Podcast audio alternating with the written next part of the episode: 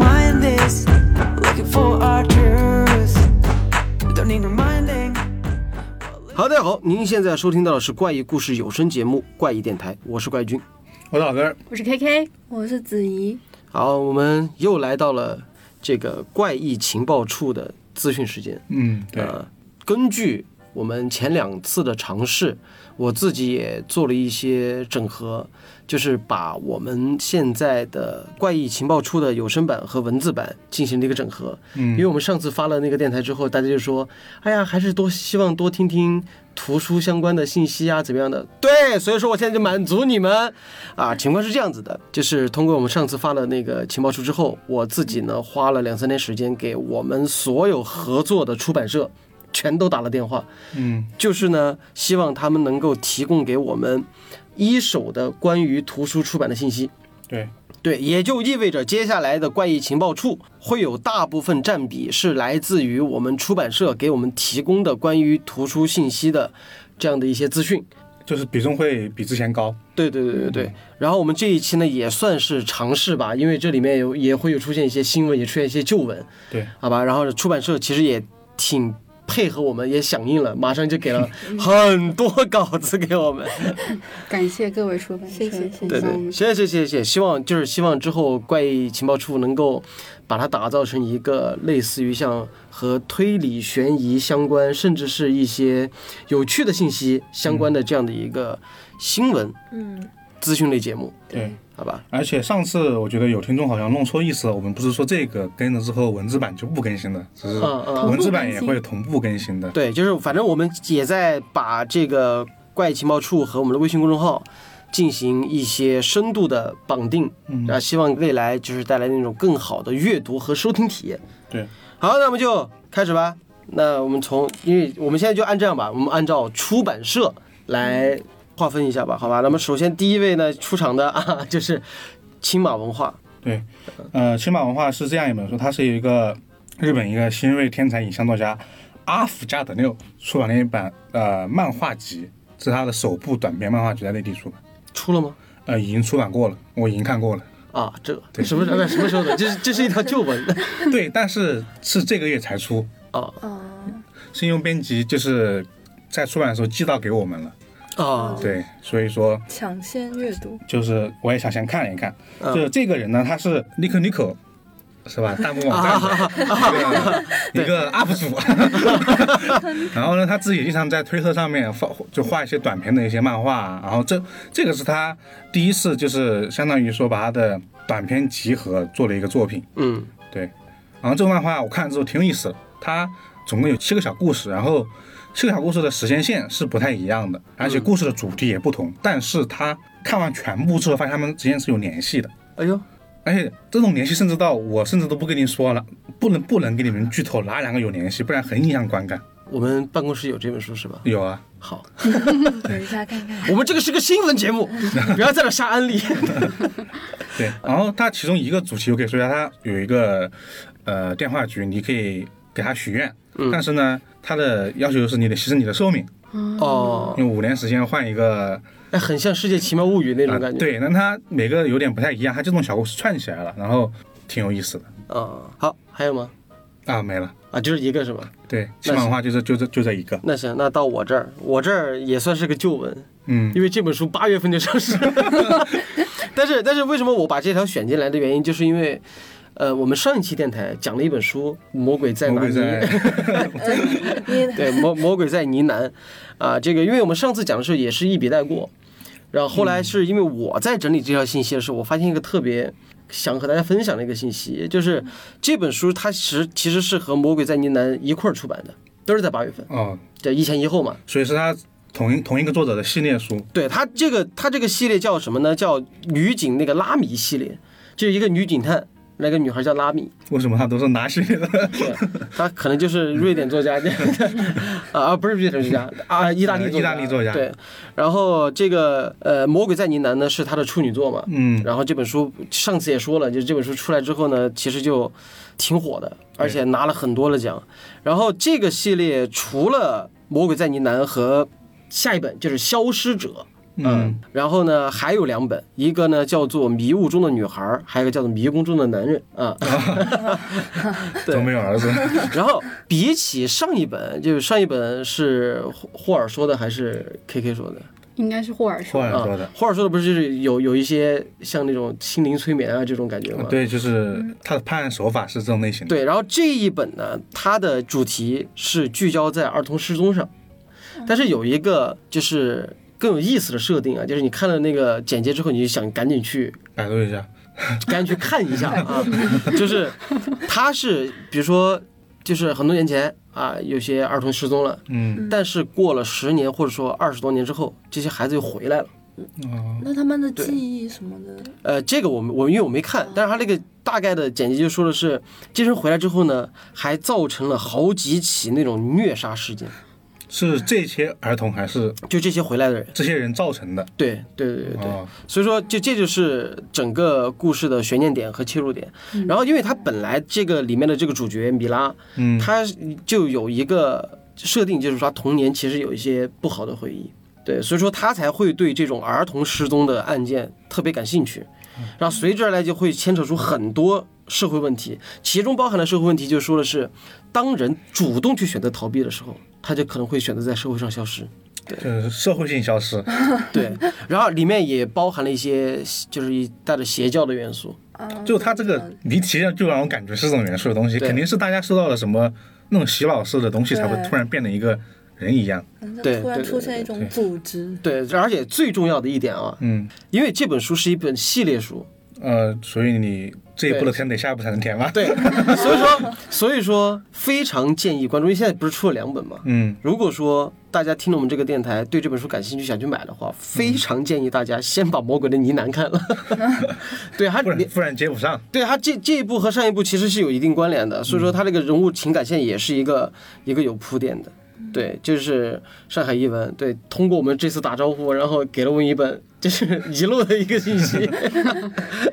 这种系列作一起看还是挺爽的。对对对对，来下一个，下一本，然后这个就是译林出版社的《心在深渊中》。呃，其实这这一本它其实不算是一本推理书籍，那算啥？它算是一种，就是社它会这个文章主要是围绕着失语症展开。就是，就大家不知道有没有了解过这个失语症啊？这失语症大概就是讲一种脑病变，就对患者会造成一种突然的，就是理解能力和表达能力造成的一种损伤。所以说不是不能说话是吗？对，他是可以说，就有点像他不想说，但是他可以说，他有这个功能，但是他不想使。他就没有没有没有丧失说话的能语力对言功能对，但是但就是丧失了欲望就自 闭了。类是似于是这种类型的，对，但是他又不是那种意识形态的，就是其实这种是还身体挺性的难病的变，其对实算生算是一对种病哦，是，但是它长一期种不说病，话也会发生语言功能退化。就不会说了嘛，长期不说话就不会说了。然后这本书是上一个月出版的，它大概讲的就是它它这个很神奇的，就是它一上来一个核心人物就已经死亡了，核心人物就死亡了对。摩天大楼吗？ 啊，然然后呢？后，然后另一位就是就是这个主角，就是患有了失语症，嗯，，哦，然后主角就是有失语症对的，，就是还有一个女生，另一个女生主角有有这个失语症 这个作家是不是就是懒得写台 词？就整整本就阿巴阿巴结他束是。他是不是会有大量的心理描写？对，它是它嗯主要就是聚，它这本书主要就是会聚焦很多的社会问题，嗯，比如说又是那种社会问对题、校园暴力对，校园暴力 啊，他那这种个性病症侵他应该就犯啊是 是，就我可觉得能这会种这牵扯种也到算这种是也算是一个是被很少人关注到的对一对个一个一个一个嗯群群体体，对，主要是真是不说不知道的一种病 对。啊，主要这个作者他他这个作品也是构思了十年嘛，然后改了很十年对，就很久。然后只要很有很好玩的，我觉得是他为什么会写这个主题，为什么会写失语症呢？就是他从电视上看过那些剧，他觉得你们讲的不行，就你他就觉得写的不够味我儿。觉得你不行，我 来。对，就真的我行我上，然后真写出了这一本。我觉得应该是嗯他觉得他对这个群体的关注，他可能是关注的比较深，然后他觉得电视上没有把这个群体的真正的就是就不方面够之处给贴切展给展展现出来。哎，你有没有发现一个问题？嗯，你从头到尾没提作者。哦哦对 哦，这个对不起啊，这个作者 就是就重点就放到最后提，就是这作者就是莫英，他是一位八零后作家，然后他中国对中国本土哦作家，然后挺好他的很牛，他还自学了日语。他除了写这些原创，他还会翻译一些就是日本的文学书籍给他们当一个译者。哦，对，就挺好的一挺好个的多才多尤其艺是的。兼职写的，对，所以才写了这么久啊，。花 时间，对，他不是还有别的工作。他不是还说不是还说改了很多稿吗？嗯，对对对，有说改了多少次吗？改了八次。是自己改还是？那肯定自己 改，要不然谁给你哎改？呦没有，我别觉人得帮我觉得改编辑说不行，回去改，这是两种。啊，不是不是， 呃，对自我要求比较高。那这个这个是哪个出版社的呀？呃，这个是意林的，哦，那还有吗？叶林的？嗯没有啊，只有这一本了。那行，那就又到我这儿了啊。嗯我这儿呢是关于读客的，啊对，但是这个我我先说一下，就是读客难得啊，啊，出了一个我觉得封面特别好看的 书。那那是挺难得的。对，就因为因为我们就是众所周知，读客的这个它的封面很迷，就是重点永远是这本书四万人熬夜看完。 对，然后这本书呢是这个叫做《沉默的病人》，然后将在就是国内出版了，就是这本书还没出版，对，但是快出版了，但具体时间大家就知道，其实出版社没有到最后那个书。能够、呃、能够下场下场的时候，对，他是不敢去提早说的，但是我们是作为一个新闻节目，大家可以期待一下，好吧？这本书其实怎么说呢？大概的故事就是一个女的把她丈夫给杀了，然后呢，诊断出来这个女的有精神病，然后呢，她在杀人之后被抓了之后，从头到尾就一言不发。 对，失语症，这不 是怎么还有关？联呢？这不是这不是沉默的巡游吗？ 对沉，默了，沉默的真相不是也这样吗？人家叫沉默的病人， 啊每个啊人都沉默。就是，然后呢，因为她的这个行为勾起了那个一个男主，就是那个心理医生的好奇，对，侦探是心理医生，呃，也算不吗也不算侦探了，兼反正兼职悬悬疑类小说嘛，就是说，因为勾起了这个呃医生的好奇，然后就说就准备刨根问底了，嗯，就准备一步一步把这事情给搞清楚啊，大概是这样的。然后反正我自己看完这个东西之后，就是这本书其实它更加的去讨论了一下，就是心理医生和病人之间的这样的一个关系。就是如果说这个女的杀了她丈夫，然后她为什么杀了丈夫之后不说话了？嗯，对不对？这这是不管是心理医生还是作为读者，都都很都很想知道这个问题。对，然后呢，心理医生在治疗女病人的过程中，他有没有算违规？呃，违规指的是说，就比如说我在我在就是我是来治疗你的，嗯因，为你是有精神病，对，对吧？但是呢，我在治疗你的同时，我通过治疗的方法去刺探你背后的隐私。就过界了，对就是其实就是我通过治疗，然后旁敲侧击，或者说进进行一些诱导，然后去一步一步去挖掘你过去的事情，然后刮些所谓一些真相。嗯，对，然后是第三个呢，就是治疗病人的同时，会不会触发心理医生本身的心理问题？啊，这不就是小丑跟跟小丑女 吗？啊、 小丑女就是治疗小丑，然后自己成了小 丑女。对，这就是整本书的一些比较好看的看点嘛。而且呢，就是这本书，就是目前为止是没有中文版的，只有英文原版。所以说，就我去搜了一下评论，就是很多人说这这个行文很丝滑啊、而且也也也也流畅对，然后最后会出现一种大反转。对，然后他当当提到这个的时候，我第一反应我就想到了催眠师。嗯，就徐峥和那个莫文蔚演的那部电影催眠大师， 《催眠大师》哦，啊，对。然后这本书同样也是双线叙事，也挺期待的，而且就真的跨一跨读客这次的这个封面是封吧面设计真的真的好看。 对，有兴趣的可以去我们的那个微信公众号或者说微博看我们的文字版的，封面到底长啥样？嗯它会对就就会有那个封面。好了，这个读客也就这么一条了。那下一个下一个是我们换家出版社啊，现在是磨铁的书，哦，磨铁对，然后呃，磨铁的书，我要说这个也算是旧文 了，对，多就哎，我跟你说， 磨铁我也整理了个他们的新闻，嗯，然后也是旧文，而且很旧。对我我这个就也有几个月了，啊这个是八月份的，然后是一版新太郎，就是可能说三三年来唯一一个正统的长篇作品，叫《双子星》，在八月份就是哦，这次的他们那个书在磨铁那儿了。啊、对，因为这本书是是其实一算是一个新书啊，不像之前都在新星手上了，这本书多新，呃，是近几年来国内出版的。呃，一版新太郎最新的书了，哦，我还以为是同步的，就是他刚写完这边呃，就那那那倒没有。然后这本书叫，哦，刚刚也说的嘛，叫《双子星》嘛。然后它的名字就是它的主题，就是很显然，它它讲的是一个双胞胎的故事。嗯双胞胎名字叫优我跟风我。它故事里面设定了一个呃特殊能力，很一般现场，他们会在生日这天互相交换，就是比如说你在深圳，我在上海，嗯那，在深圳这几天我们俩换会换位置，就灵魂互换吗？还是人就整个人就换位置了？整个人直接互换了。瞬移啊？就瞬移灵魂互换但你嗯两你的名字不是，但是但是对于双胞胎来讲有区别吗？ 你就直接互换灵魂不就完事儿了吗？呃，还是有区别，因为两个人的呃就是性格以及说呃生活习惯生活环境都不一样嘛。啊，然后他这个就是说他会他整个就是说对调之后。衣服还会不见， 你就会裸着 出来。他们两个女孩儿，这这两个男的，两个男 的哦，哎嗨，没没什么下一步，害 了。怎么就害了？ 对，然后他他的故事嘛，毕竟是《一两小太郎》嘛，他还是一个偏治愈向的一个故事。嗯，因为在书封上，就是编辑本身就会说它是一个，是直接拿了金色梦想来做一个就是对标。金色梦想对，哦，然后呃老治愈了呀，对，因为这本书出来出了比较久嘛，然后我也我也我也有看。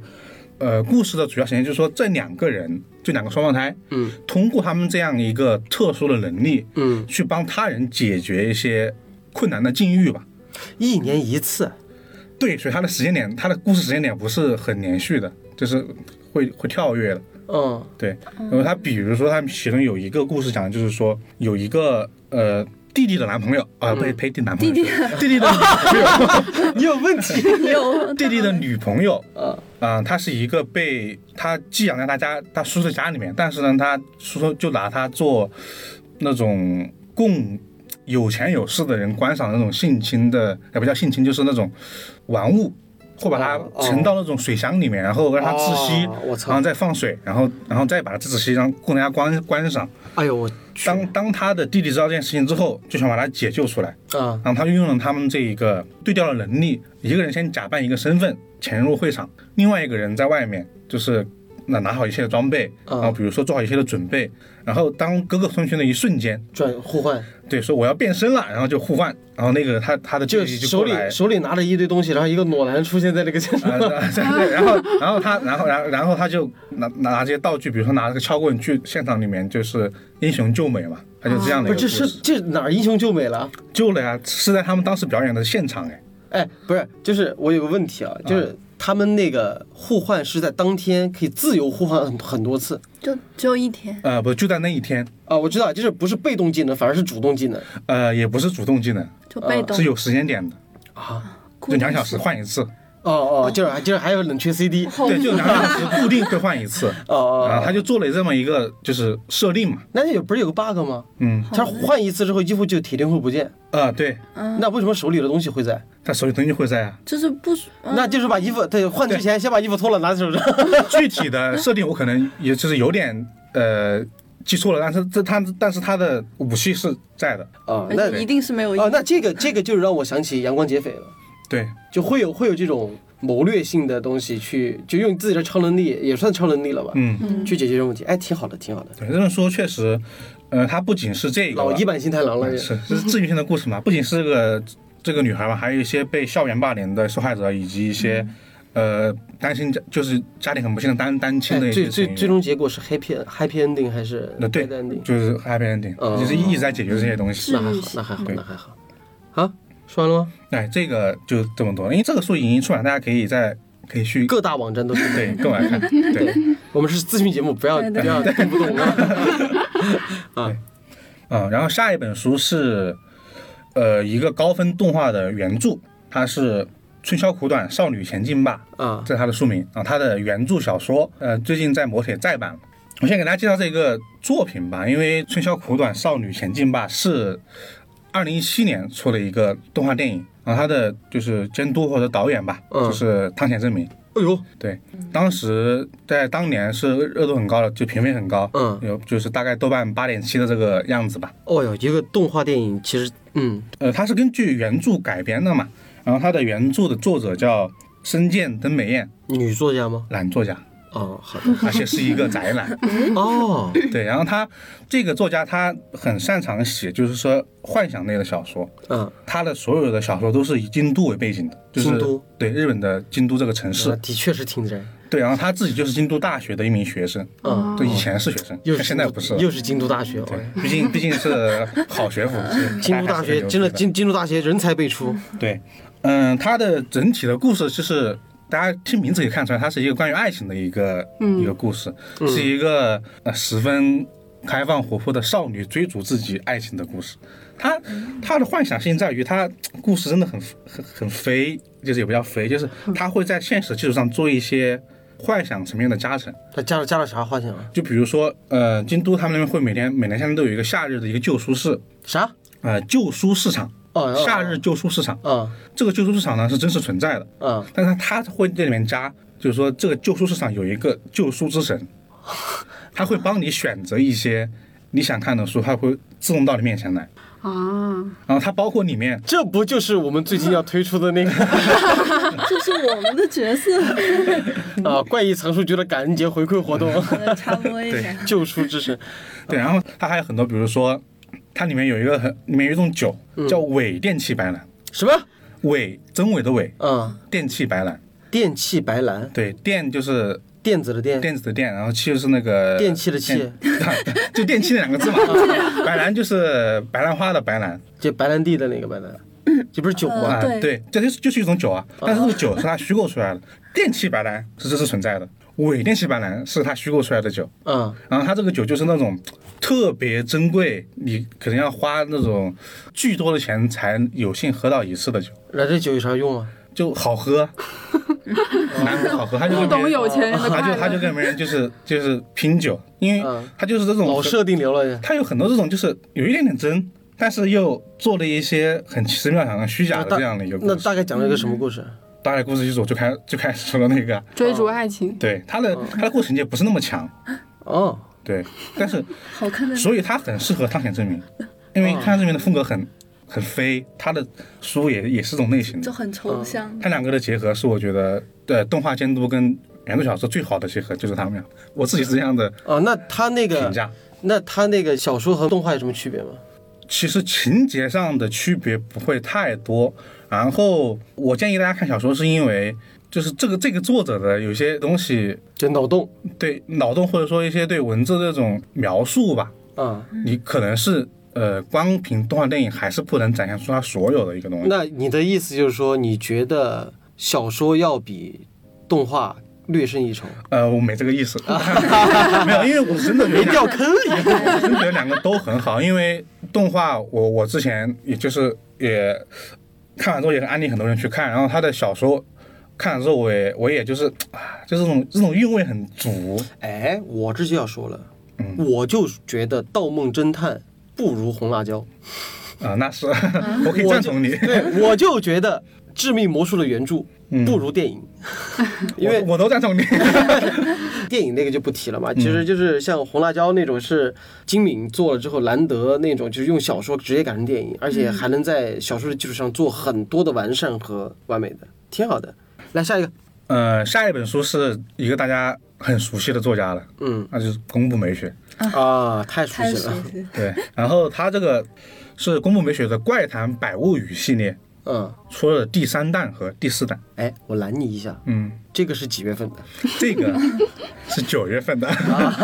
要比八月份早一点了。对，听名字可以知道这是一个怪谈故事，因为它的名字叫、呃百物怪谈语嘛嗯百物语嘛，百、百物语就是日本，有点像《聊斋志志异》那种恐怖对小说集。嗯对对对，他会专门就是讲这些小的故事，然后这是出了两本书，呃，分别是第三第三弹是叫《哭泣童子后缀》啊，嗯，第四弹叫《三鬼》，因为可能大家对它的前两作不是太了解，我给大家说一下它的核心的设定，它的设定呢就有一个叫三岛屋的一个地方，三岛屋三岛屋，不是山 岛屋， 一二三到三五三，嗯对，然后大家会主动去那儿讲故事，为什么呢？是因为这个地方有一个很神奇的，呃，其实也是设定的，就是你一旦去那边讲完之后，你就忘了这个事儿，就你不太记得，你你也不记得你把这件事说出去了。就等同于我干了什么就是心亏的事儿，我说完之后我就不记得嗯那了。他会不会一直想去，一直想呃不去是，？不是，是是你忘了，你把这个事说出去了，而不是你把这件事忘了。那有什么用呢？你你什么人事都往外面说吗？让别人知道吗？不是，就比如说我拖了你半个月工资没还，我觉得我心里有点愧疚，我就跑那儿去说。啊、说完之后呢，我说完之后我你我还记得那件事吗？你记得这件事啊我？记得那，但是就我不记得说过，对，那我第二天又想去，有什么？用 呢？这就是一种，我觉得是和他们这种百物语最开始那种一样，是一种倾诉的欲望。啊，那就是这个设定了，就是树洞对树洞。而且它是那种我听了之后我也忘，对你跟我讲，那我啊第二天就不记得啊，了，那就是树洞了那就是苏东嘛。啊，绝对保密的一个倾倾听倾听者。啊对，所以它，所以它整体其实就是一一个描写人间冷暖的一个，就是那种很多啊温情小故事啊这比较温种类馨型的。那种，嗯对啊，因为怎么说呢，就是个人的一些看法，就是当一个作家足够成熟，他就会去选择写这种 怪谈小物语的故事，为啥？因为这种故事是其实很看着你的是讲故事的啊，对对能对力对嘛对，，因为它其实没有什么太波澜壮阔的情节啊，或者说很很悬疑的点，它就是通过很平时的讲述，都让你觉得这个故事很好看。嗯，嗯，我觉得，因为怪谈怪谈这一块儿也算是日本文学里面的一个非常重要的一块分支。嗯，就是它不像是我们所谓的理解的什么鬼故事啊，就是那种纯粹灵异的，其实会牵扯出很多人文和一些人情上的一些东西。对，我自己也特别喜欢的，找机会我们可以单独做一期怪谈向的嗯，这样的一个一个节目，跟大家聊一聊。因为很多医疗怪谈就是什么神神鬼鬼啊这什么的，但其实其实并不是啊。对，而且确实有很多像我们上次那个说到金夏燕的，他怪谈也多嘛，他的百味型系列也是那啊，种对类对似对的一对些怪对谈。对对，他就是研究透了之后自己开始创作。啊，对，我觉得这种挺有意思的，那它类型足够多。嗯，行，还有啥？下一条资讯呢，是一位我们熟悉的老朋友东野圭吾。 啊！我不想听到这个名字。是不是每次资讯它都会有一本这再一版期 书出结现束？了，不是， 我听到，我现我现在听到这四个字，我头头皮重，这就立了一 下。换一个名字，没错，又是东野圭吾。畅销君，我们换个名 字。畅销君。好，这一本呢是叫《信》，然后是十一月出版的。它是这个月的吗，这不是叫信，对它是是那个著名主乐唱对， 是的，它它的知名歌曲又叫什么？死了都要爱。 好其实好好，扯回来它还啊。有个别名叫做《手指》，这个名字也只是他它其实是一本再版书。我记得是不是那个拍过日剧啊？对，是的，它有一个同名的电视剧，嗯然后是龟梨和也主演的。呃，嗯，这个挺帅的。啊我知道，知道，知道，知道，知道老色 批。你之之前和那个山山山下智久是一个一起出道的组合，他演过金田一，他演过金田一吗？，对，演过金田一吸血鬼杀人事件。哦哎，是不是没想到？我我我对这种想想不起来，因为我对他的长相，他说我都没什么概念。啊龟梨和也瘦瘦的，黄头发，我觉得那个还是世界系美男子。嗯啊，继续。好，这本书它是入选了直木奖，嗯，然后是东野圭吾文库版作品史上最高的销量。然后这个文库版作品呢，其实就类似于日本那种口袋书，然后一般是只有销量比较高的作品才会有资格出做这文个革是吗？ 那对 我咋觉得，我咋觉得我买的好好几本书都是文库版的？呃，对原版书是吗？啊，对啊，啊，对啊，就是文文库版，就导致会让我那种印象就是那种文库版，就是那种开本很小。对开本很小，就是那种租书店 卖的。因为我记得我很小的时候，就是那个时候在我们那个租书的那些店里面，嗯就琼瑶嗯，那套就是那种，哦其实是就他那套就是就是那种口袋本，开本很小，对，直接就装口袋里面看的那种，就一度让我觉得这是这这本书是不是卖的特别便宜，嗯就卖的不好才会有这种书，哎没想到然后这本书的销量在文库版里面还超越了《白夜行》和《嫌疑人 X 的现身》。子怡你不是东野圭 吾吗啊来，看过你吗说这本说书理由， 你知道吗？不可能是假的，啊？你看过这本书吗？没有。好 烦，那我跟大家讲讲这本书讲的是个什么故呃事。简单讲一下，简单讲一下。好，他就是一个父母双亡的一对兄弟，然后哥哥为了给弟弟筹学费，就去嗯偷盗，偷盗之后完不小心杀了人，然后就坐了牢。我都遇见结尾 了。一听不太想看， 但是但是呢，他就开始给弟弟写信嘛，因为他在牢里可能就是也可能是比较无聊，也不主，对，他就写了一封信给弟弟，然后那封信呢是带着监狱的标签的。嗯，没想到这封信就改变了弟弟的命运，就大家都知道弟弟是杀人犯的弟弟。啊，其实描写的是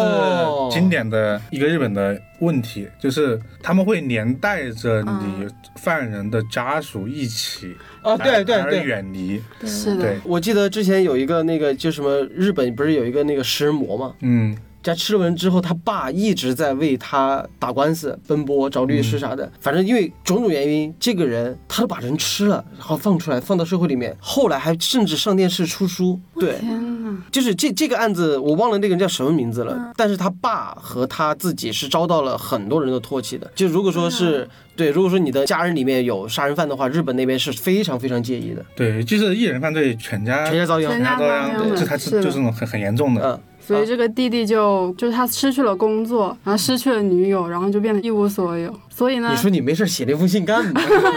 其实他哥哥那封信是害了他 的，嗯，但是呢，其实《东野圭吾》这本书，就是一开始我们会觉得说，他其实是想批判这种，就是大家不要因为他是杀人犯的弟弟就去指责他，就有点批判这种歧视的行为。但其实不是，它里面有一句话是这么说的：里面是有一个角色这样告诉弟弟，就是你被歧视其实是合理的，因为这件事情就是让大家知道，让所有的犯罪者知道，他如果犯了罪，他的亲人也是会跟着遭殃的。哦，其实这是一种公平的体现。哎，对对对嗯，因为日本法制有一个特别怎么讲呢？因为日本好像是没死刑的，还是有，但是这在逐渐降低对他们这个执行率。对。但是日本为什么就是怎么讲呢？死刑频率很低的原因是在于他对犯罪者的惩罚是很严重的，是就更恐怖的。，对，因为我们现在看到也是影视作品，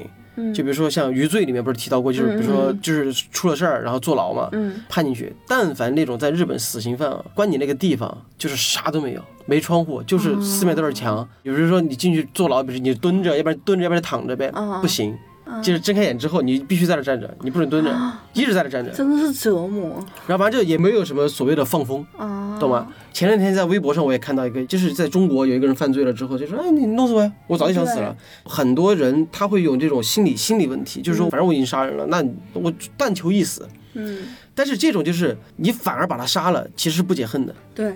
对就凭什么你说给你个痛快不行？对，其实所以说，所以说更多的是在惩罚你，就是你别以为你判了死刑你就得能得到好报。嗯，那对他更多是需要要求你在监狱里面赎罪的这种概念。对，其实让他们知道，其实不是他在说，而且是他的家人在对，为他说。而且我记 得日本死刑他不跟你说的，是啊，就说不定哪天就就叫你们就来来来来来说。来来给你一场，今天正好有他的是，哎，这又是另外一个点了，可以延伸，就是说他执行的大部分还是绞刑，对他没绞有他刑，他绞没有刑那是个更痛苦的， 哦因为哦这你种缓慢那，种缓慢的感觉，你会一直担心自己什么时候嗯对会突然，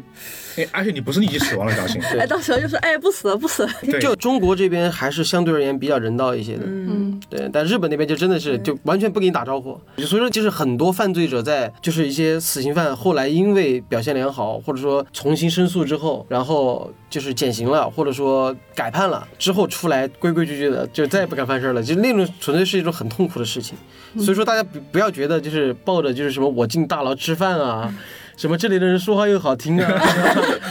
对，不要抱着那种侥幸的心态，对。好，那这东野圭吾这个信就在这儿，我觉得有点像《食神》这种类型的，对，就讲亲情啊或者兄弟情啊那种感觉的，可以看一看。最后结尾怎么样？结尾啊，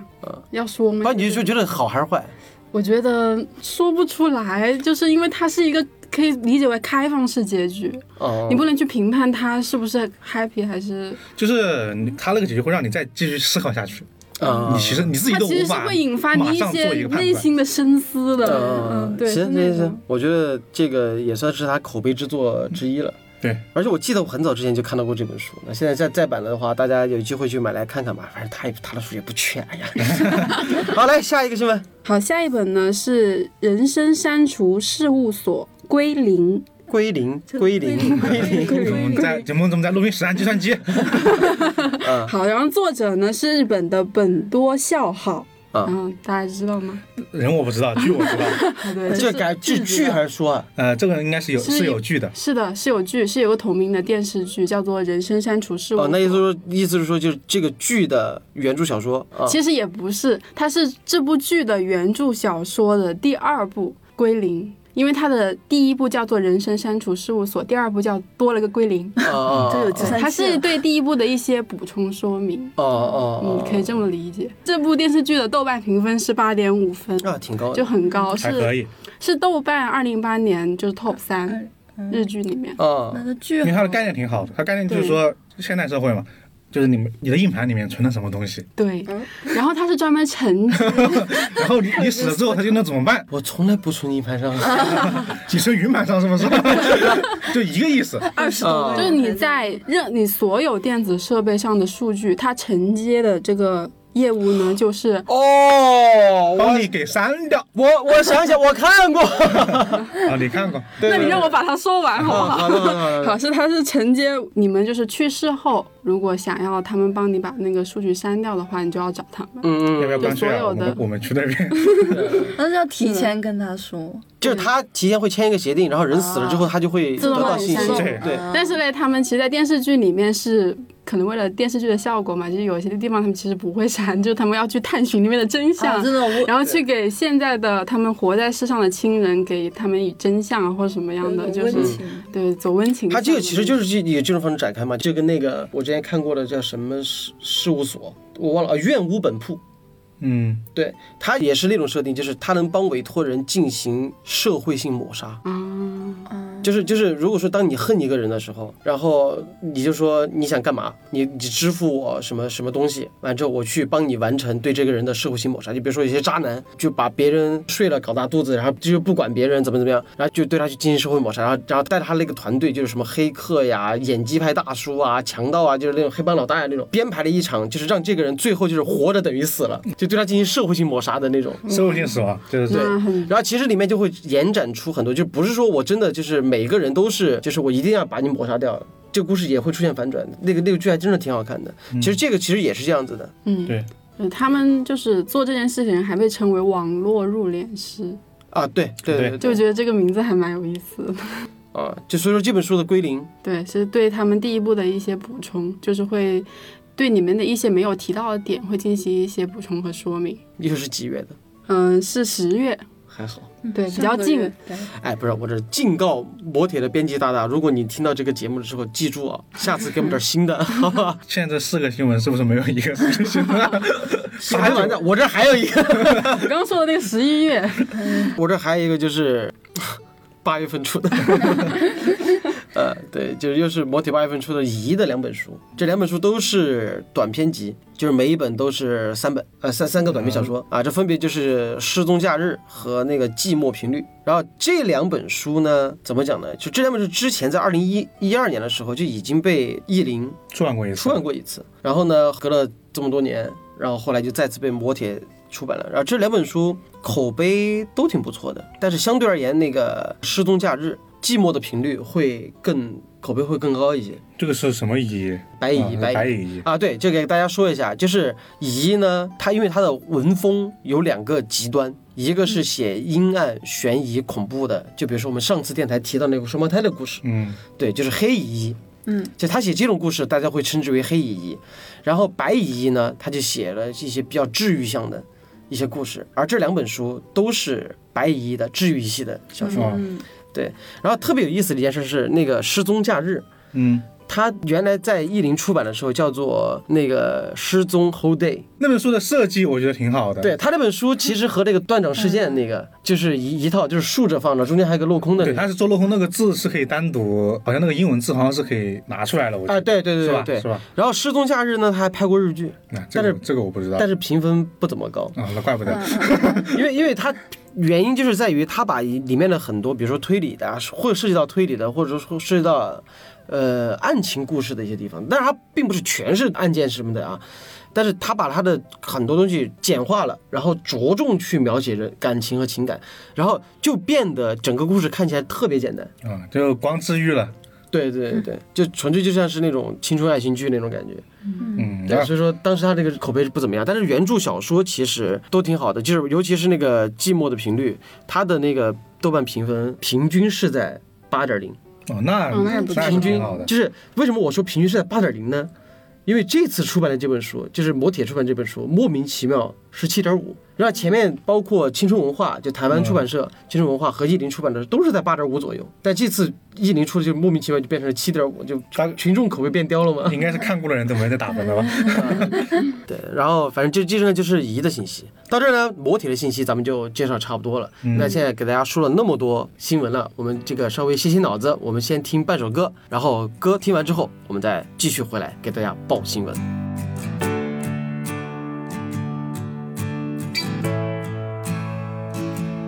Do you think about me? Cause I don't have any doubts. You must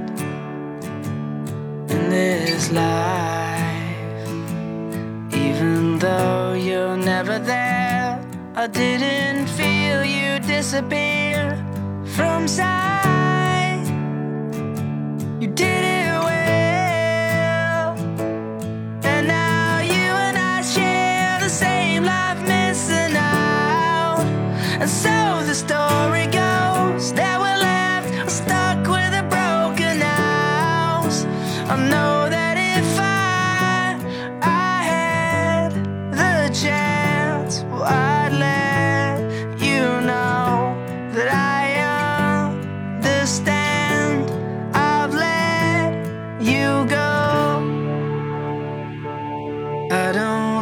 you by my side. I think by now I'm doing fine myself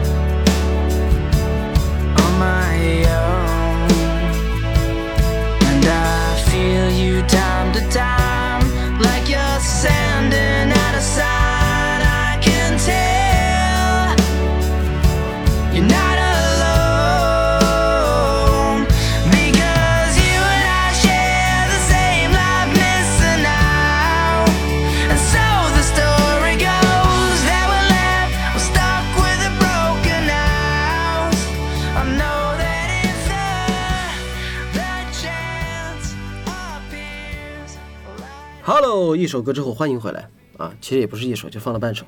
因为怕我们说我们水时长。好吧，嗯那么继续，我们在上半场啊，给大家播了前面几个出版社的一些信息。嗯，当然，因为这个大家希望大家见谅一下，因为我们。也是第一次没有经验，出版社呢也是遇到我们第一次这样的人，也很盲目的给我们投送了一些对，所以对新闻就闻了新闻新闻有嗯都都有啊，这个时间也不确定。然后我们自己播的时候呢，其实也没有按照特别的新闻标准给大家播，所以说请大家多多海涵啊。那么接下来我们就继续吧。那么接下来下一个出版社是什么出版社？啊，好，下一个出版社是后浪，然后嗯就这一版可能算这些书里的老大哥。他为什么算老大哥呢？因为他是今年五月份出版的。好的，这个好像是最早的哈， 点名批评这个编辑，不要这是。啊，但这个心情是可以理解的。嗯，对，然后这本书它是由本土原创犯罪小说家空城的一本半虚构推理小说。 那这本小说的名字叫什么嘞？这本小说的名字叫做《刑警罗宋》，然后它这一本书里它是有四篇故事，啊，短篇集。对，它是一个短篇集，它分别是呃迷失、僵尸、白月光和疯猫，哎，觉得有点意思。 哎，哎对，是吧？其实这个这个系列也很有意思，因为这个小说家这个写作经历也特别的曲折。他本来一开始进了一家日企工作，然后他那时候迷茫，就想写点东西，然后他第一本写出来，第一本小说就是这个《迷失》，然后他写完之后去投稿，然后正好有一家杂志就要说，哎，你写的不错，我要你这本书了。不是，等会儿哦，投一家杂志，杂志说我要你这本书，都说是短篇小说了。哦，短篇小说不是，哦，就是短篇小说刊登杂志，啊但是那个杂志就突然在就是最后的关键时刻说，哎，我不想写这个，我想弄别的了，就我不要你这本短篇小说了，还能这么干啊？给钱的就行临时吧，跳水，也有给钱吗？后来？好像还没决定前就说我跟你说我要你这个了，然后这他是意后来又向没要，对意向向就是要哇说我说我要当出版，我们当年投稿的时候，编辑不敢这么干，就是已经说你这本书已经入选了，说不定你你这本书就妥妥的，可能就是下个月可能就刊登出来。嗯，然后跟你说你入选了，回来再跟你说对不起，这本书选不上。 哦，哦哟，但是他没有放弃啊，他还是 他觉得自己可以的，因为有人肯定我了，那我再投第二家杂志，然后第二家杂志也觉得，哎，你这个小说不错，我想刊登，结果 这第二家杂志哟它停刊了。懂了，行业明灯。 对，但那其实就是经历这两次之后，他最后再试一次，第三次啊，那他就成功了，这本《迷失》他就发表了。然后就反响也不错，大家也比较喜欢。然后嗯，大概给大家讲一下这个迷失讲了什么故事。就迷失，它其实有两层意思。它第一层就是这个小说名字，它这个迷是解谜的谜，然后尸是尸体的尸，嗯迷失。然后它在先体上用鲜血写下谜样的数字为引，牵扯出的一系列故事。好年味杀手啊，这个感觉。对，就是主要这个刑警都在纠查为什么是这些人死，他们之间有什么关系？嗯，就为什么会被凶手选中？ 就所以说它更多是现代刑侦的故事吗？对，会有一点。有玄学吗？没有，好像没有玄学，哦因为它是基于一些现实故事的，因为它是哦半虚构嘛，所以它是有一些现实故事为底。就还是会探讨一些所谓的社对社对会问对题，啊哦对，还是有很多社会问题。毕竟是刑警，对他那种社会问题会关注一些什么残疾少年、留守儿童、空巢老人这种，就很容易被忽视这种群体。那、挺好的。这个总让我想起鬼案组那种，嗯，就是一个个小案件围绕着一个人的主题，这种短片的。对我要写他这个半虚构，我觉得挺有意思的，嗯因为嗯，很多其实也是真实事件创造的东西，还是改动的超级大的，但是又比很如吸引人 比。如法哦医秦明， 是啊，那我还挺喜欢看，张若昀还挺帅。反正就是 这就是你们说的好看是 吗？ 好看是演员都 演员好看就张若昀。演员好 看，啊，行，这本书五月份出版的了，大家就是随时找了只能找到了，希望没被断货啊。但这这本书其实五月出本还是个再版，它之前还出过一版，然后这个再版是全新的，就加入了新的，就把他自己的故事给改了。我觉得那个叫加印，他保留了核心谜题，但改了结局。这这就种不叫加印这了，种感觉就要再版了吧？对，就嗯啊，再买了，再 买了，再对买就了。他是都已你经改了结尾了。就你之前买了那一本，你再买一本还是新的故事。可以本体一下 DLC 重新买是吧？啊，对对对对对，对对好了吧，来下一个， 嗯我要说这个是真正的老大哥，这这是这里面是去年 的，没有没有，是这个人很老大哥。啊对，这本书是一个经典的福学作品，揭秘福尔摩啊，斯再版。嗯啊、是在这个月出的，因为它的上一个版本是海南出版社出的，叫《福尔摩斯的世界》。然后这本书呢，因为起名以及糟糕的设计的原因，嗯，评分很低，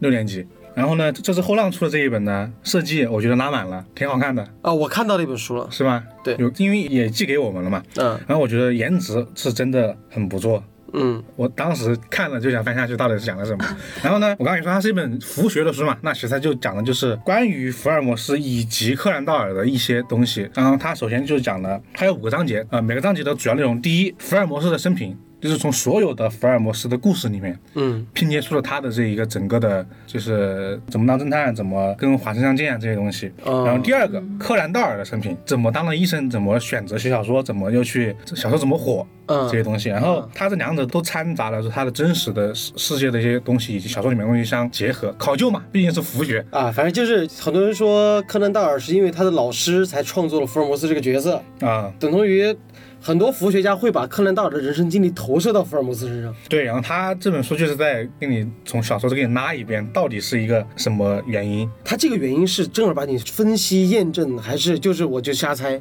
因为他是举了很多用故事以及真实的例子，我觉得应该做他也是他自己的一个推测。您这本书我只是拿到手之后，我我还是只翻了第一个栏目，嗯，然后不仅是这方面，它还有包括就是说还有三个三个章节叫一个叫侦探与罪犯，还有一个叫犯罪小说啊它更多还有一些关于侦探角色的演变，哦以及呃推理小说、侦探小说的演变，有有点侦探小说史的意味在里面。那就属于就是考究咯，就属于研究者这样的感觉了。对对对，我觉得这这本书对于就喜欢福尔摩斯，或者说呃大家喜欢看推理小说的，都是一个很不错的选择，而且范家面也挺好看的， 就啊颜颜值真的顶。我自己对这种，哎，反正这个有点争议啊。反正我对什么什么学，我自己是，就是我一直保持这种态度。作者当时写的时候都没想那么多， 嗯对吧？因为这是我自己嘛，因为可能是因为也是因为我不爱这个，或者说不研究这个，所以说我对这个东西是没有感觉的。嗯，但是呢，有的真的去深度挖掘一些书的时候，其实它能从另一个侧面去，就说白了，我是在研究这本书，但是我其实是在研究这本书的历史，我在研究人。对，它其实更多的还是放在了说这本书的诞生以及这个人身上，因为就因为我以前有看过一篇关于就是佛学的文章嘛，就是嗯他讲的就是波西米亚丑闻的这个这个东西的来源。啊，那个女人，就当时是正好在英国的王室，他有一个王子，他涉嫌偷别人的东西，然后这个事情也是影响很深，就可能在当时报纸上都有披露，然后可能看到就以此在写了波西米亚丑闻。所以说王子偷了一个东西，他就给别人写成了性丑闻。哦对他可能就是他有很多这种这种类型的连接，我觉得挺有意思的。啊、因为我之前也是，就是因为你没有发现吗？就是嗯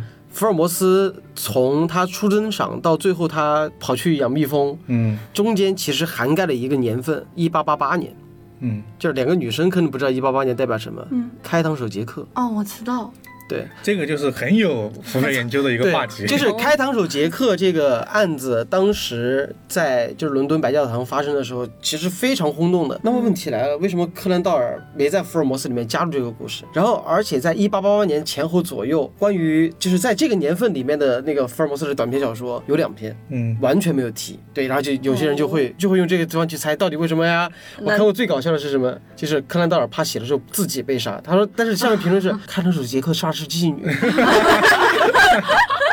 还有这个是， 对啊，然后还有什么？就是华生的那只狗叫什么名字？嗯到底华生养了几条 狗嗯几条狗？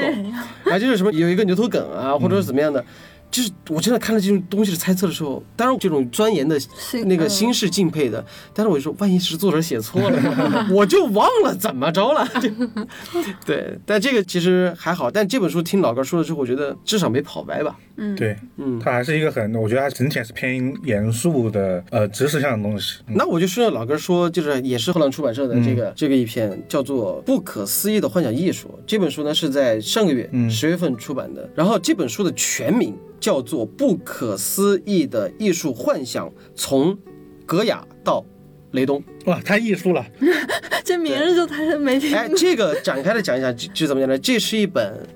聊版画的，你们对版画有概念刻吗？到木板上的那种。呃，版有。但是呢，这个版画和我们理解的一个版画不一样，就是这本书其实是一个法国的一个专门研究版画这个史的版画史，就是从版画诞生，然后又分木版画、石版画，还有很多版画形式这种。然后呢，他研究下来之后是在十九世纪，就上个世纪，就一八几几年的时候，那那那种世纪版画对幻想文学的影响哦，对，就是他当时收收集了那种很多，就是在法国比较出名的，就是为这个版画专门为幻想文学制作版画的这样的一些作家的作品，对他们进行作品进行分析，就大概是这样的一个形式的。所以它整体更偏是艺术史呃，这东对西，最开始我也这么认为。啊，其实不是啊其实艺术史只是他这本书的一条分支，，哦他其实还讲了很多东西，就比如说我自己啊，就是问你们一个问题，嗯它里面提到过一个一一句话，就是版画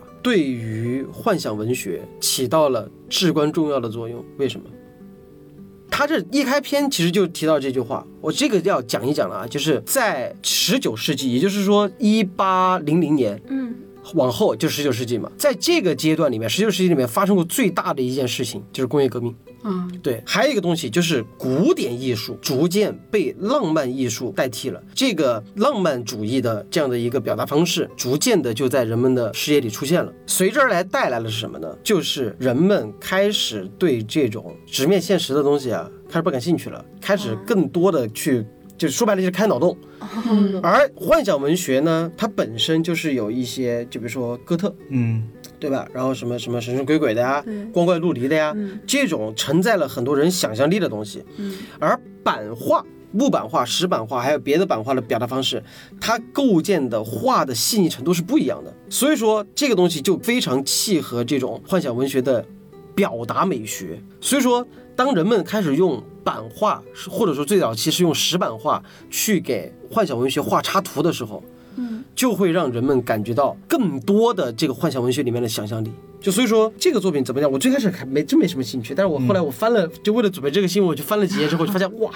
太精彩对，了，有点意思，真的有点意思。不得不说，后浪的艺术系列的书都挺好的，对对对对对，这是那种很用心在做的相关的一些历史或者说其他东西吧。他们做这一块儿是做的，我觉得是特别特别棒的一块儿。对，然后那这这部分的书也一般也都卖的挺贵的。 来下一个新闻，嗯，下一个新闻是，我觉得是是很新很新的了，因为它甚至计划是明年的东西了。啊啊， 对，然后这是青岛出版社的一个资讯，青岛的，对，它的是作者啊叫南昂斯，他这个系列叫露西·瓜迪洛系列，露西·瓜迪洛 FBI 探案系列啊，的总共大概有六本书，啊计划在二零二一年的下半年出版，陆续出版。啊，它是什什么形式的？又是探案系列，就呃，它是它的命名是 FBI 探案线，但是我看了一些它的质量认证书也没有之前没有翻译过，然后只有英文版。它的作者对它的介绍是惊悚小说，他给自己的评价叫走心的惊悚片。走心的精彩，对，然后然后因为这个作就者是，我和史蒂芬 金呃，不对是一挂儿的啊对，然后他可能就是当然有有很多探案的元素嘛，因为这个作者他曾经。他代理过检察官以及警察去处理过很多的案件，包括虐待儿童、包括强奸、包括杀人案，所以他自己的经历是很丰富的一个、一个人。嗯啊啊然后我还记得他还当过一些医疗队的急救队员啊，这种事情他都他都从事。啊！经历那了那他这个就是典型的心理惊悚。对，嗯，然后他的这六本书的名字分别是《蛇皮一看一看就是老玩家了，就是。》，然后《鱼心》，嗯然后《冲击过后》，《神秘地带》，《危险假日》，以及《致命一击》。嗯他所有的故事的主题都描绘的就是说，环境很恶劣，嗯就是我们遇到的处境可能很很难，但是最终的结局都是要，呃，我们要找到冲破这个阻碍的一个勇气吧，嗯然后去改变世界这种类型的。然后我大致了解过他其中的一本书的一个简介，我觉得，呃，美国要素很多，就是一啊看就是一个很美很美国的故事。嗯嗯呃，他的就是说有一名就是花季少女，就是被被杀被杀了嘛，嗯然后这个少女的父亲呢是阿富汗人，哎呦，是吧？阿富汗来了，然后阿富汗大家知道，他们对因为可能有时候有些习俗原因，他们对这种女性的约束可能相对较多一点嘛，嗯他们就可能哎，有可能是父亲是不是为了自己的权利或尊严，我把他给杀了？然后嗯父亲呢又不简单，他是一个打击贩毒集团的主力，哦，天天和毒贩分子做嗯，做又斗是争的毒贩， 对，然后然后呢，呃有可能是这个毒贩的这一个嗯那个打击报复嘛，嗯嗯然后还不止这个这个毒贩的一个领导者的一个一个角色啊，嗯，是前海军陆战队队员，哎有呦，可能以前还上过是吧？嗯伊，拉克或者说阿富汗战场的一个人，他因为他的手下被他这个阿富汗这个父亲的一些嫉妒行动给弄到死亡了之后，他要去报仇。啊，这样一个故事展开，因为我觉得为什么会说这个故事一看就很美国，就是因为它有太多的对就我们新闻中对可见的一些元素在里元面素对在元里素面在里面。那这个这个书最早出版在什么时候？你知道吗？最早的是英文时间，我我我没有看那个条嗯目反的正时间，感觉应该就是近几年的那个书了。这几本书都卖的挺好的，它是它是六套集结成一套出版，还是就它陆陆是续一续应该是一本一本的出，啊，那就好，那就好，那就好，那这样买起来也没有那么大压力了。是。好，然后同样是金老师晚说的一个引进计划，这本书具体时间没定，啊，它就是一引进个了是吗？呃计划引进，啊，是艾伦坡奖的一个得主叫鲁伯尼的一本新作叫《东途》，这本书也是应该也是首次引进，之前是、嗯之前国内是没有出版过的。嗯然后他讲的故事，因为可达性很少，但是他说到了一个特别有讨论度的一个话题，嗯，肯尼迪被杀。哦呦，这个这个太有讨论度了。对哎，你们俩知道这事儿吗？肯尼迪不知道，他们甚至都不知道这个人是谁。肯尼迪是总统，对啊对啊啊，被杀，他不是被刺杀的吗？嗯嗯，他当这我知肯道肯，尼迪当时是就是坐在车上嘛，然后在还类似于和自己的所有选民们打招呼，然后在车头被人一枪干死，荆轲刺秦，对，被人刺杀了被。人刺杀。但所有人呢，他到底是谁杀了肯尼迪？你去搜，凶手凶手是后来被抓了，但是一直以来都有一些传言，呃，坊间的谈论认为这个人是背锅的，对，啊就反正有阴有阴谋论，有阴谋论。然后到真实现的还不知道，对，到现在其实还是有很多人去通过，就是去原来他被行刺那个地嗯方，通过狙击的那个什么视角啊，什么那那样的东西，甚至是通过当时的录像，就出嗯现了很多都市传说，就比如说打伞的男人，哦，对，那个是非常出名的，就是当时在现场，然后肯尼迪遇害的现场是有一个男的格格不入，打了一把伞站在那儿，哦，这是看起来是对，被拍下来了，但是后来。哎嗯感觉像电影啊，对，但是后来这个人站又站出来说，我不是，我这当时就打了一把伞在呃那儿，是因为什么原因？我打了一把伞在那儿站着，就看热闹，就属于那那那种情 况。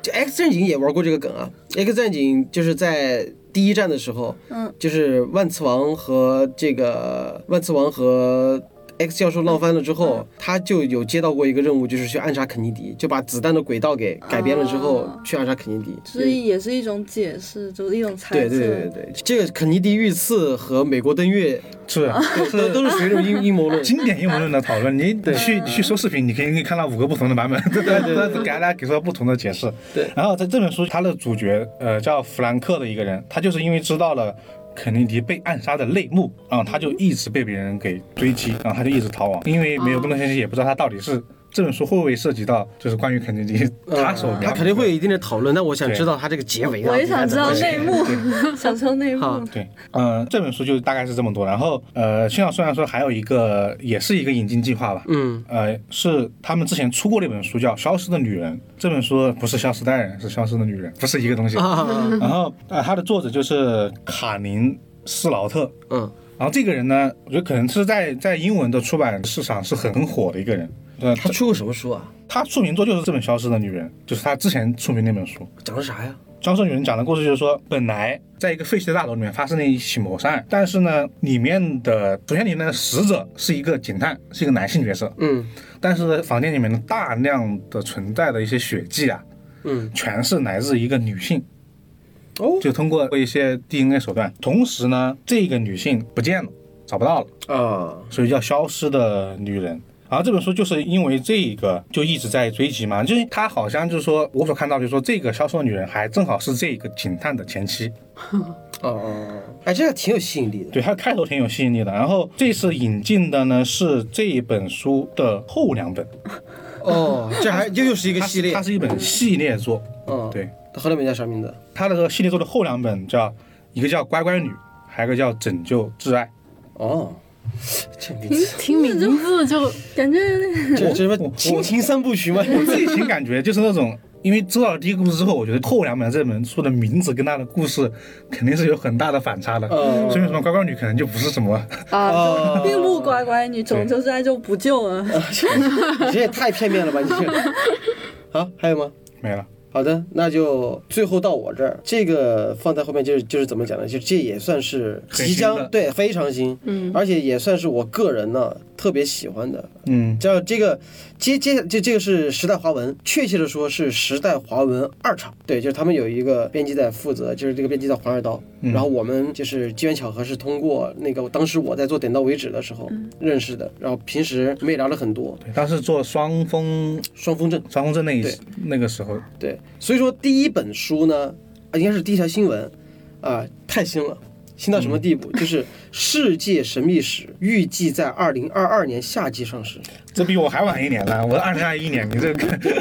就是给大家介绍一下这本书吧。就这本书呢是就是时代华文二厂的时候，继《双峰》系列和《死灵之书》嗯，啊，我相信大家应该买到过那个类似于像贼贼玉厚的对巨厚又厚又重的那个那个那个《死灵之书》，也是《死灵之书》两个编辑，嗯，一个是黄二刀，然后一个呢就是那个凯特杨，就他们两位编辑了《死灵之书》，然后他们两位在这次负责编辑整个这个世界神秘史。从中文化到出版，就这样一系列工作，包括去协调什么那个插画呀，什么样的东西。然后这本《世界神秘史》啊，是被学术界誉为，如果说你要研究这种神秘主义的话，这本书首屈一指。必看书目。对，必看书。而且最怎么讲呢？就是这本书是出圈了的。就是他这本书是二零一八年的时候，他推出过一套那个就是精装的插画版本，嗯，然后结果就出圈了。他本来就是学术讨论的一些书，哦，因为我们有拿到他的电子版嘛，还是电子英文版的，还没有翻译的。嗯，我看了一眼，随手一翻就翻到一幅蒙娜丽莎，然后蒙娜丽莎画了一个达利式的胡子，哦那个画家达利式胡子。对我虽然看不懂啊，但是 现实是吧再加上神秘学，就美美美元背后那个对对对对，啊那个那个全知之眼，对吧？就是这种很多这种东西，就是让北美的那帮人把它当成了一个亚文化读物。比如说我喜欢猎奇啊，啊或者说我本身就喜欢这种神秘文化的这种这这种东西，就买了。所以说这本书我大概去搜了一下美版的那个装帧，很厚，还是很好看很。美，对，很就是很值得收藏。所以说，对，就如果说这次怎么讲，我本身就和二刀老师认识的时候，就我觉得《双峰镇》和这个《死灵之书》这两本书，他们都能把它做的那么好，所以说我觉得对这本书我还挺那个很的。期待。我挺想看的，我这种走进科学对爱好者，我说黄二刀他特别喜欢这种这种神秘学啊，然后克苏鲁啊，嗯，然后科幻啊，就这种，可能也是因为真的是很爱，所以说才能把这些东西做得非常的精。而他们据说这本书的译者，他们找了一个就是在欧洲从事这种研究、哲学研究的学者来翻译，所以说我觉得翻译应该有所保留，但是对等太久了。二零二二年你要想，对啊，就这个是真的是时间是真的有点等不了了。这个是我觉得还反正还是期待吧。这哎对，顺便插一句，嗯，我看他那个电子版的英文的字体，就是做了一些好像是有点特效字体的感觉，变形对，就是是花字渗墨的那种或者缺的那种感觉，哦就不知道到时候中文版会不会沿用这个保留设这计。个，都是钱啊，就是，反正如果说这这个呢，就是我经过了这个出版社的允许。就是可以把几页，就是小小的一部分放到我们的文字版上给大家看一看，哦，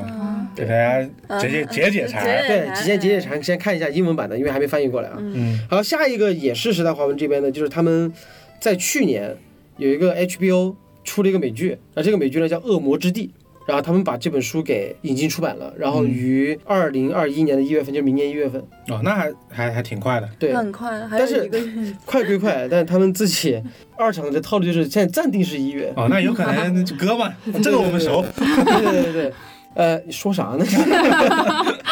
对，然后《恶魔之地》这本书呢，它的作家叫那个马特拉夫，但是这么说这个名字可能你们听下去有点陌生哈对。嗯我再提一本书的名字，《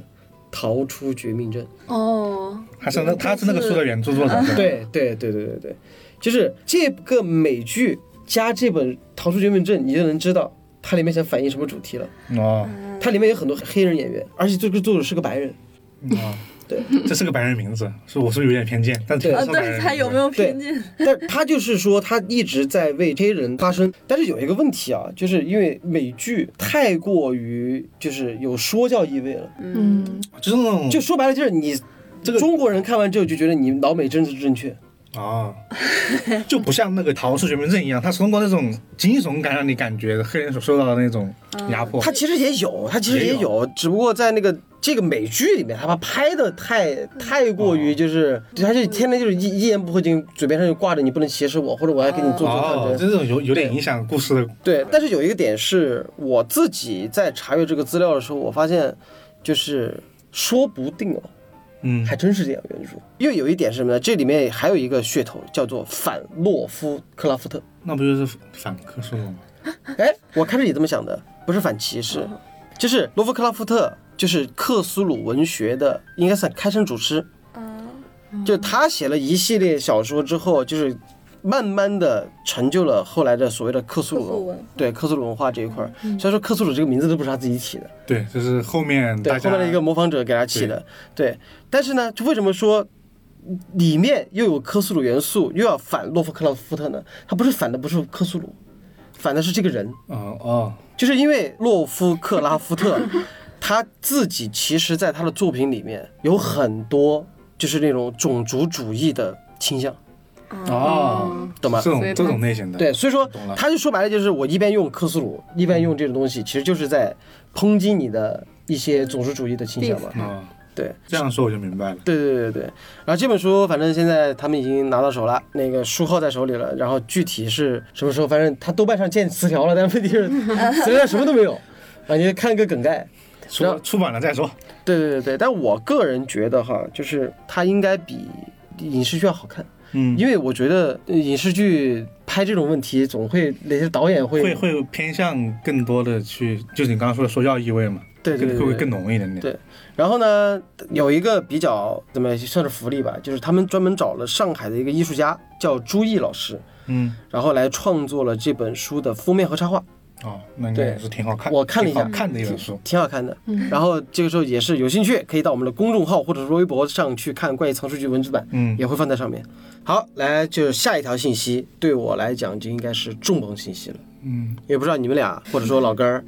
有没有喜欢赛博朋克？我很喜欢嘛，不然二零七七不也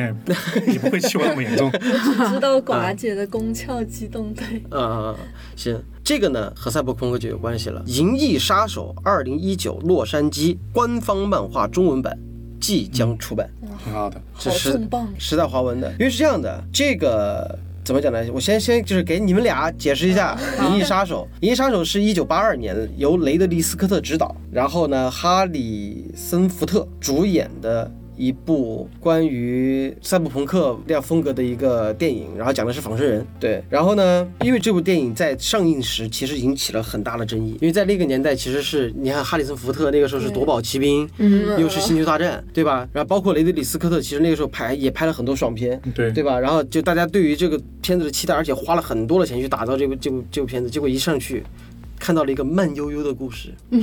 对，而且就是看的也是云山雾罩的，就所以说当时这个片子争议很大，但是后来就越来越被大家给誉为一个非常经典的作品，而且也算是它的美术基础去丰满了未来的对于大家对于赛博朋克这样的一个理解，嗯，而它这个故事当时就出在二零一九年。在他那个时代的设定时间点。对，你看一九八二年，然后写的是二零一九年的故事。哇，对，反正它大概的背景就是那个时候人们已经开始过上了高科技低生活的那样的一个状态，而且是机缘巧合，很多时候雷德利·斯科特是为了避那个景，嗯，然后才打造出那种雨天、雾气、霓虹灯。就很多现在的赛博朋克的一些基本的视觉元素都是在这部电影里面对奠定的。而在去年还是前年出了一本这部电影的后续的一个电影《银翼杀手二零四九》，有印象了吧？哦，就再往后写点儿， 对，挺多。来过只能因为当当时这部电影也是，我是觉得作为战魂爱好者来说是很爽的，嗯，对因为真的是很久，一般这些东西都往往都出在一些动画上面会做这些东西，然后包括他刚刚说的寡姐那个已经其实它是对动画的一个正人化，但是对《银翼杀手》这个这个 IP 或者说这个系列之后一直没有看到一些新的东西，对，所以说这个漫画就是首部、哦、围绕着《银翼杀手》宇宙嗯，展开的原创故事漫画。哦，对，一共有四本。哇，四本啊，那挺对，好一的，共有四本，然后负责去制作的公司是泰坦漫画。哦，然后泰坦漫画大家可能有点陌生，我提几个名字啊：嗯刺客信条、啊，黑魂、战锤、火炬木小组，他们这些游戏和就是他们都有衍生的这些嗯漫对画把作品把，它改成漫画漫画作品了。对对对，而这一次的这个漫画的编剧呢，是《银翼杀手二零四九》和《金刚狼》的编剧麦克格林。然后呢，绘制这个漫画的人是曾经绘制过《黑暗正义联盟》和《美国队长》的。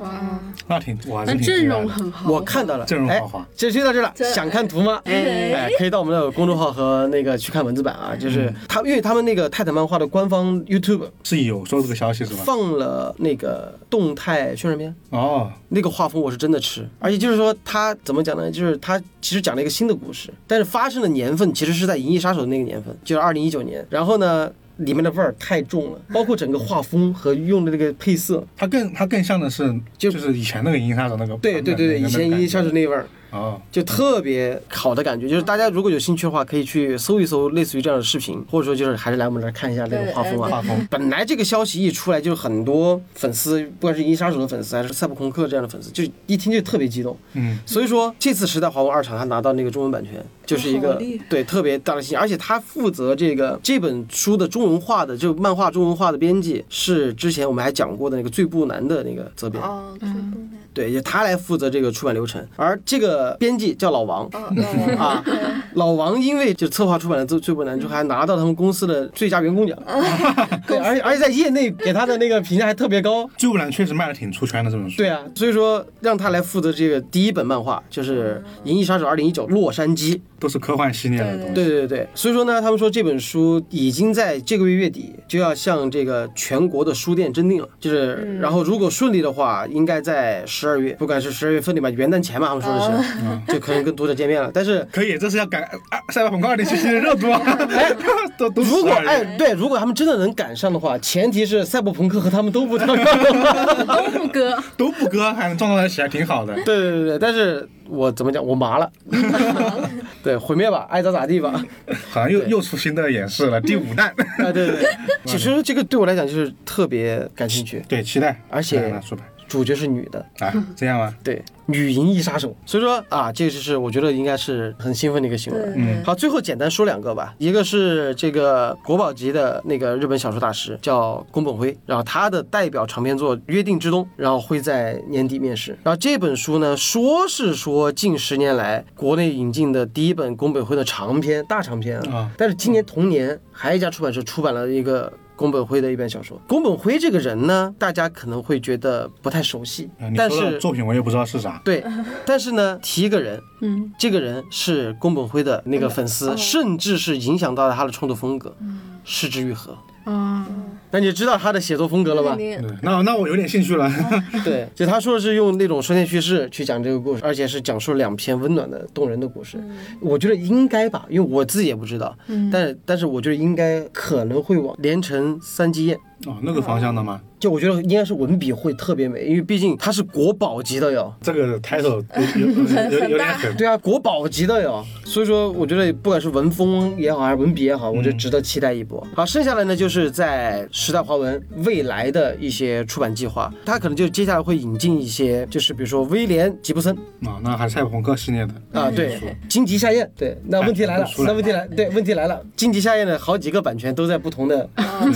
但是大部分在世纪文杰手上。那个那个他的那套就是那个妖怪推理系列嗯嘛，就都在世界文学上，但是就看后来怎么样。哎，刚才提到过的嗯《连城三基宴》，啊，他那还是什么书？因为他大部分的书在星星手上。 对 啊，还有一个呢，就是康尼·威利斯没没，他是听说个科幻作家。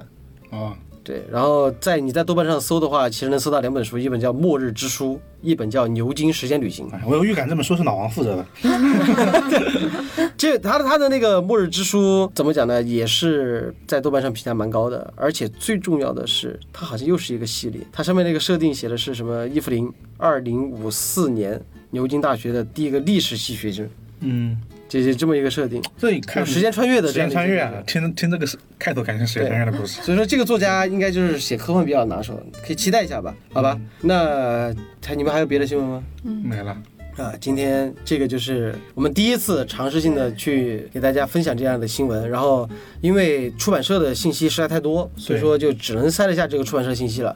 呃，因为我最早给出版社打招呼的就是怎么样呢？就是我们接下来在未来我们进行新闻播报，是希望能够为我们的听众朋友和我们的读者朋友打造出一个信息比较集中的一个平台，嗯方便大家能够获得一手的这样的一些出版信息，然后大家可以投其所好去购买自己喜欢的推理小说、幻想小说、科幻小说嗯啊，来方面给大家提供一个便利的平台吧。所以说我们在这个方面没有太多的商业合作，我们也是以分享和安利为主。如果说你被安利了的话，那也可以去各个街市书店都可以去。买他们书，当然来关顾怪异藏书局是最好的 最好对，的。最好你的首选。未来，未来我 们也，未来也，我们也会和出版社达成更多的合作，来在这一块儿给大家打造一个非常舒服的环境吧，好吧？那今天的这个资讯就播到这里了。如果你喜欢的话呢，就多多给我们一个赞，然后或者说评论一下，你希望能听到别的信息吗？然后我们下一期的资讯栏目呢，还有更多的出版社对对啊，果麦、星星、啊，其实，在录制的时候，其实还没有给到我们。那如果说您是编辑的话，你也可以联系我们，然后呢，在第一时间我们一起来分享这个信息。呃，当然不要给旧闻了，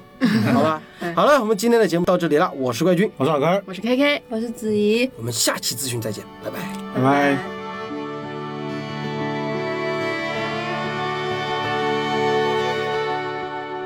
torn down,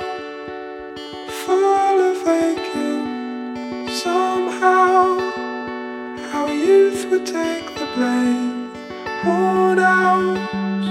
the way we let it. 我是怪军，欢迎在各大音频播客平台订阅和评价我们，搜索“怪异电台”即可哟，记得关注哟，拜拜。 Worn out, just celebrating. All out, I'd replicate your pain. Climb down, if only for answers.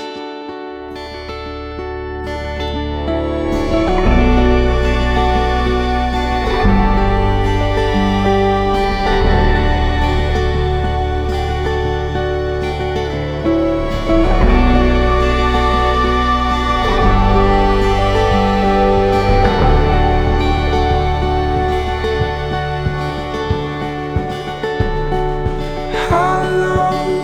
but hesitated. Shallow, but full in all your veins. Shadowed by every other wind. Hollow, the doubt can make it. Borrowed a love that never came. Falling